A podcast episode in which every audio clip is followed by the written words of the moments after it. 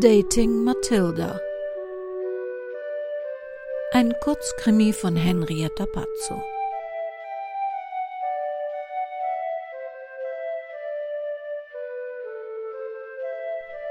Eine Produktion des Krimikiosk Verlages Petra Weber in Köln. Sprecherin Petra Weber.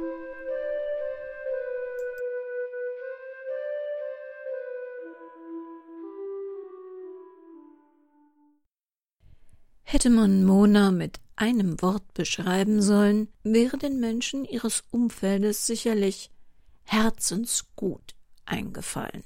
Irgendwo wurden warme Kleider gebraucht, ein Transportdienst zum Friedhof, eine sättigende Mahlzeit oder Kuchen für einen Kirchenbazar. Dann fragte man Mona.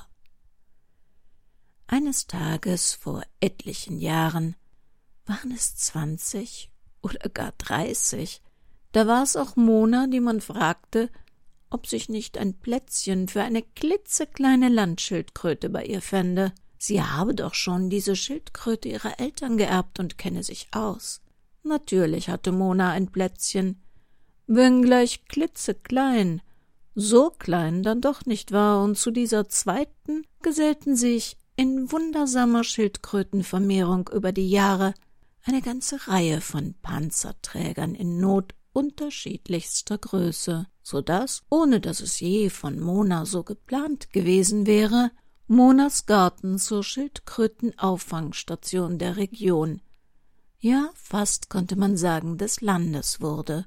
Und weil Mona eben eine Herzensgute war, eignete sie sich auch das nötige Fachwissen in stundenlangem Bücherstudium selbst an, damit es ihren großen und kleinen heimischen und exotischen nicht selten krank und vernachlässigten Gästen auch richtig gut ging. Bei Schildkröten machte Mona keiner was vor. Bei Männern war das leider etwas anderes. Und wie war's gestern? Hm, naja. Na ja? Nun lass dir doch nicht die Würmer aus der Nase ziehen. Wie war der Typ? Vera, was soll ich sagen? Anders als auf seinem Profil. Ach, Herrgott, Mona, wer ist schon wie auf seinem Dating-Profil? Ich mogel da ja auch zwei, drei runter. Was? Hast du etwa bei Alter und Gewicht alles richtig angegeben?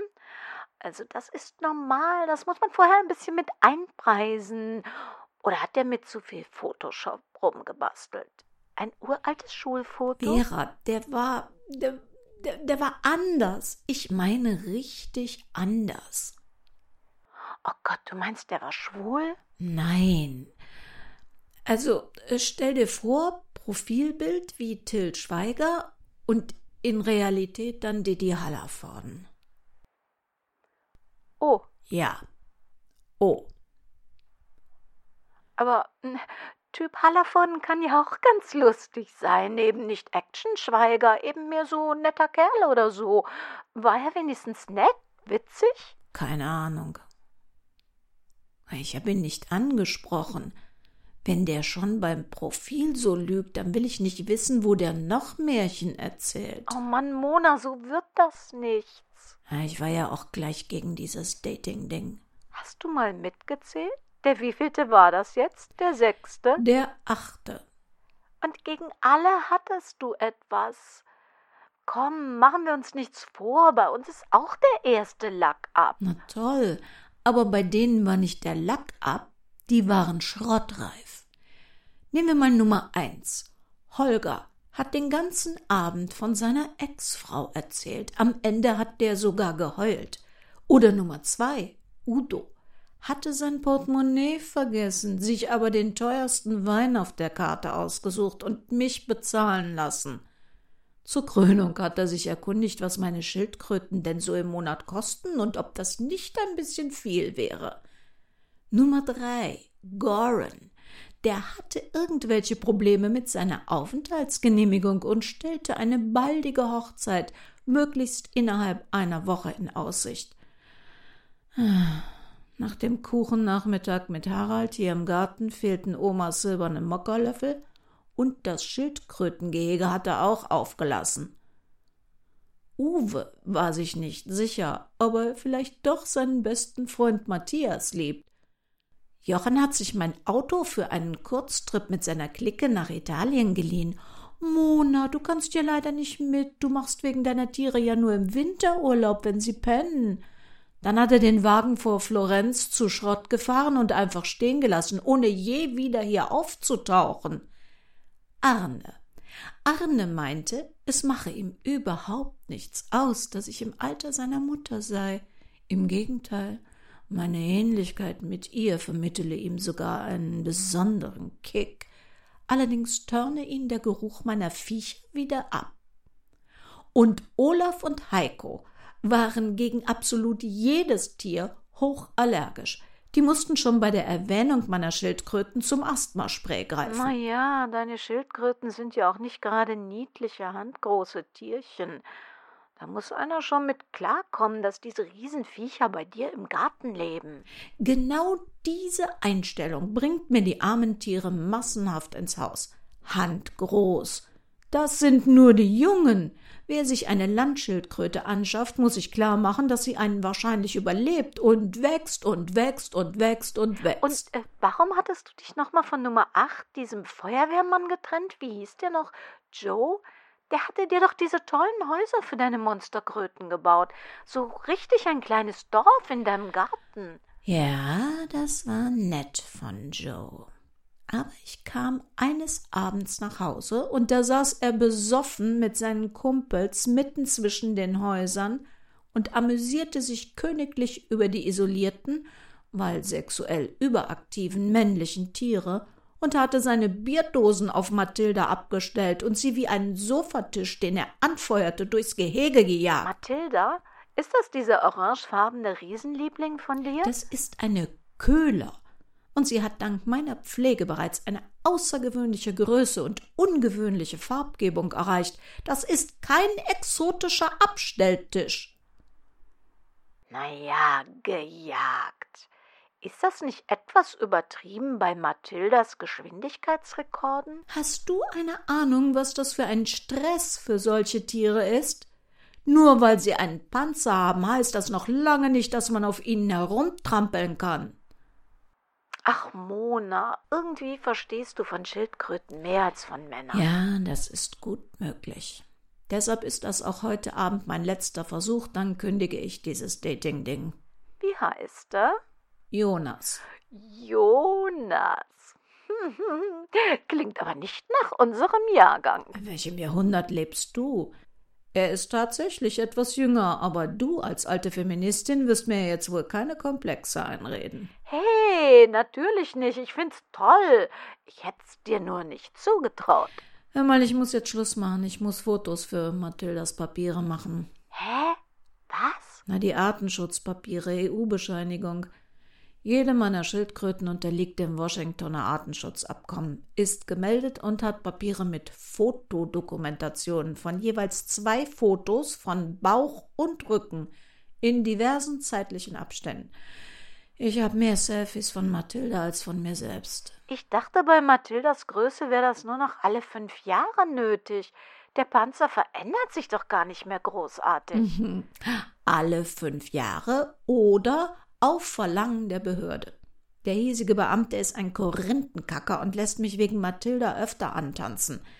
Er meint, Mathildas Wert sei inzwischen immerhin gut vierstellig. Da soll ich nicht an den Gebühren knausern. Dieser Idiot. Die Tiere kosten mich doch nur, als ob Mathilda ein Bankkonto wäre, von dem ich mal was abheben könnte. Und verkaufen würde ich sie sowieso nicht. Na dann, viel Spaß heute Abend mit Jüngling Jonas. Ja, ich melde mich. Jonas Seefeld gewann schon mit seiner ersten liebevoll mitfühlenden Mail Monas Gefühle. Die folgenden drei Monate vergingen für sie wie im Zeitraffer. Jonas ging stundenlang mit ihr im Park spazieren, er erzählte ihr von seinen Tierschutzaktivitäten, von Bella, seiner aus einer Tötungsstation in Spanien geretteten Hündin, die er jetzt schweren Herzens auf dem Hof seiner Mutter in Frankreich leben ließ, weil sie sich nicht an das Stadtleben gewöhnen konnte und von den vielen wundervollen Büchern, die er gelesen hatte. Und dann war er mit dir durch den Wald gewandert und hat auf einer Lichtung Christian Morgenstern auswendig zitiert. Es ist als Mensch deine heilige Pflicht, den Tieren, die dir ihr Dasein weihen, ein gütiger, milder Schutzherr zu sein. Das Tier hat ein fühlendes Herz wie du, das Tier hat Freude und Schmerz wie du, das Tier hat ein Recht zu leben wie du. Nicht viel sind dir, Mensch, der Tage gegeben, doch kürzer noch ist des Tieres Leben, und muss es dein armer Sklave schon sein, in dunkler Nacht wie im Sonnenschein, und opfert es dir seine Kraft und Ruhe und wendet dir all seine Neigung zu, oder flieht es dich angstvoll, weil es ihm scheint, du seist sein allergrößter Feind, o sei sein Schutz, Herr. Es kann nicht klagen den Schmerz, kann dir seinen Dank nicht sagen. O, sieh sein flehendes Auge an, es blickt eine verwunschene Seele dich an. Ah. Vollends ins Herz getroffen hatte er Mona, als er ihr von seinem Hobby der Namensforschung erzählt hatte. Er, Jonas, was so viel wie Taube bedeutete, hatte ihr erklärt, dass der Tierschutz quasi Monas Bestimmung sei. Mona von Ramona war aus Raimund entstanden, und das germanische Ursprungswort Mund bedeutete Schutz. Und tatsächlich schützte sie jetzt ihre geliebten Schildkröten, die mit so gütigen Augen angewatschelt kamen, wenn sie mit den Salatköpfen raschelte. Während Vera auf sie einredete, das sei alles viel zu schnell und viel zu kitschig, um wahr zu sein, genoss Mona die Stunden mit Jonas. Dass er ein paar Jahre jünger war, hatte sie schon beim ersten Treffen vergessen. Zu gleichmäßig schlugen ihre Herzen im selben Takt. Doch Veras stete Sticheleien ließen Mona nicht unberührt. Sie wollte ihrer Freundin unbedingt beweisen, dass sie sich irrte. Und dazu hatte sie sich einen kleinen Test ausgedacht. Mit einer App und ein paar versteckten Kameras hatte sie ihre eigene Wohnung und den Garten quasi verwanzt und konnte vom Nachbarhaus aus beobachten, was bei ihr zu Hause vorging. Sie hatte den Schlüssel des Nachbarn zum Blumengießen während seines Urlaubs erhalten. Jonas hatte sie wiederum feierlich ihren Schlüssel überreicht und ihn gebeten, Mathilda und ihre Artgenossen zu füttern, weil sie übers Wochenende zu ihrer Mutter müsse und diese Aufnahmen würde sie dann Vera mailen.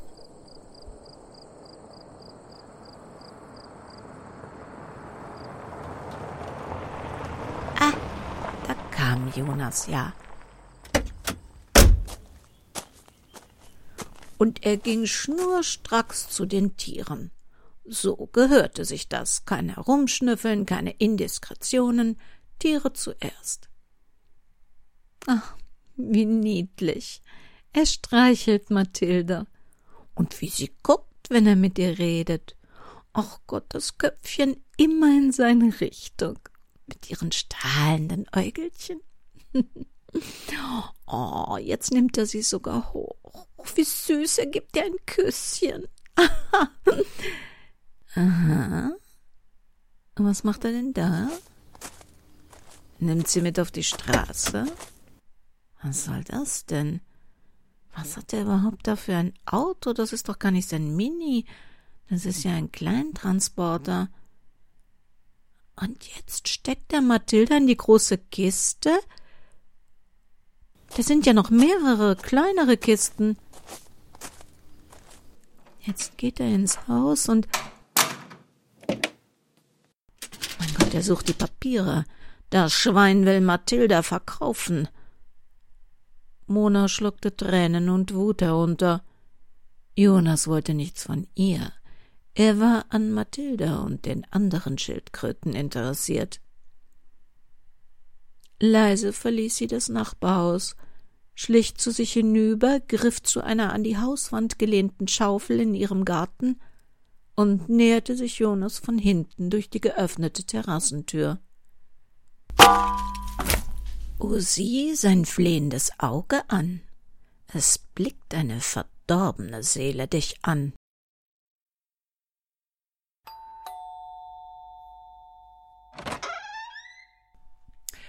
Guten Tag. Mein Name ist Greta Kretschmer. Ich bin Kriminalhauptkommissarin. Verzeihen Sie die Störung. Wir suchen nach einem Leon Hausner. Leon? Wie der Löwe? Hausner? Nein, kenne ich keinen. Es ist möglich, dass Sie Herrn Hausner unter anderem Namen kennen. Er ist einschlägig vorbestraft wegen Diebstahls, Betrug und Heiratsschwindlerei. Im letzten Datingportal war er als Jonas Seefeld unterwegs und wir wissen aus einem Chatverlauf, dass er sich unter anderem auch mit Ihnen getroffen hat. Sie sind doch Mona. Ähm, kommen Sie doch herein, es muss nicht die ganze Nachbarschaft mitkriegen, dass ich auf so einem Portal war. Danke. Hm, dann riecht's gut. Mittagessen? Ja, Sie haben Ihr Profil etwa zu der Zeit gelöscht, als Herr Hausner das letzte Mal gesehen wurde. Wir haben es natürlich trotzdem über den Betreiber einsehen können. Hausner? Das hört sich so fremd für mich an. Man erlebt ja die dollsten Sachen auf so einem Portal, aber dass sogar der Name gefaked ist. Ich hatte mich mal mit Jonas Seefeld, also Herrn Hausner, getroffen, aber dann hatte er urplötzlich, ohne für mich erkennbaren Grund, naja, vielleicht doch der Altersunterschied, kein Interesse mehr und dann habe ich das Profil auch gelöscht. Ach, wissen Sie, mir persönlich bringt das da nichts. Hand aufs Herz. Ich weiß, es ist nicht leicht zuzugeben, dass man auf so jemanden hereingefallen ist. Hat er Sie um Geld oder Schmuck erleichtert? Nein, bei mir gibt es absolut nichts zu holen. Das Haus ist von einem Tierschutzkollegen günstig gemietet und ich stecke jeden Cent in meine Schützlinge. Wenn schon einer meiner Kleinen zum Tierarzt muss, dann bin ich auf den Goodwill der Veterinärin angewiesen. Was für Tiere? Keine Nerze, hoffe ich. Nein, nein, nur kleine Schildkröten, die bei Ferienanfang lästig werden und irgendwo ausgesetzt oder ins Wasser geworfen wurden. Sie landen dann am Ende bei mir. Wahrscheinlich hat dieser Herr Seefeld äh, Hausner gemerkt, dass es bei mir nichts zu holen gibt und hat sich deshalb nicht mehr blicken lassen. Naja, jetzt macht das für mich alles auch einen Sinn. Da habe ich ja noch mal Glück gehabt, dass ich nichts von Wert besitze. Möchten Sie etwas mitessen? Ich habe reichlich, ich bekoche immer die ganze Nachbarschaft. Sie mögen doch Sauerbraten? Eigentlich sehr gerne. Aber da ist kein Pferdefleisch drin, wie bei den rheinischen Originalrezepten. Ah, um Himmels willen, nein, ich bin doch Tierschützerin. Allerdings noch keine Vegetarierin. Pferd kommt mir nicht in die Töpfe und Pfannen. Wohl aber so manches Schwein.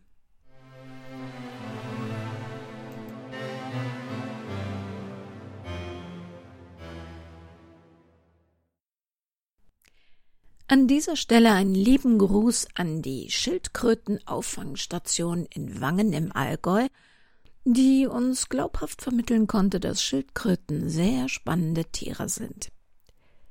Wir hören uns wieder am 27. Juni und dann gibt es Neues zu unserem neuen Manott-Krimi, ähm, der übrigens Neuland heißen wird. Und Neuland ist in vielerlei Hinsicht zu verstehen – wir werden unter anderem auch das Schicksal der Manott-Reihe in ihre Hände legen.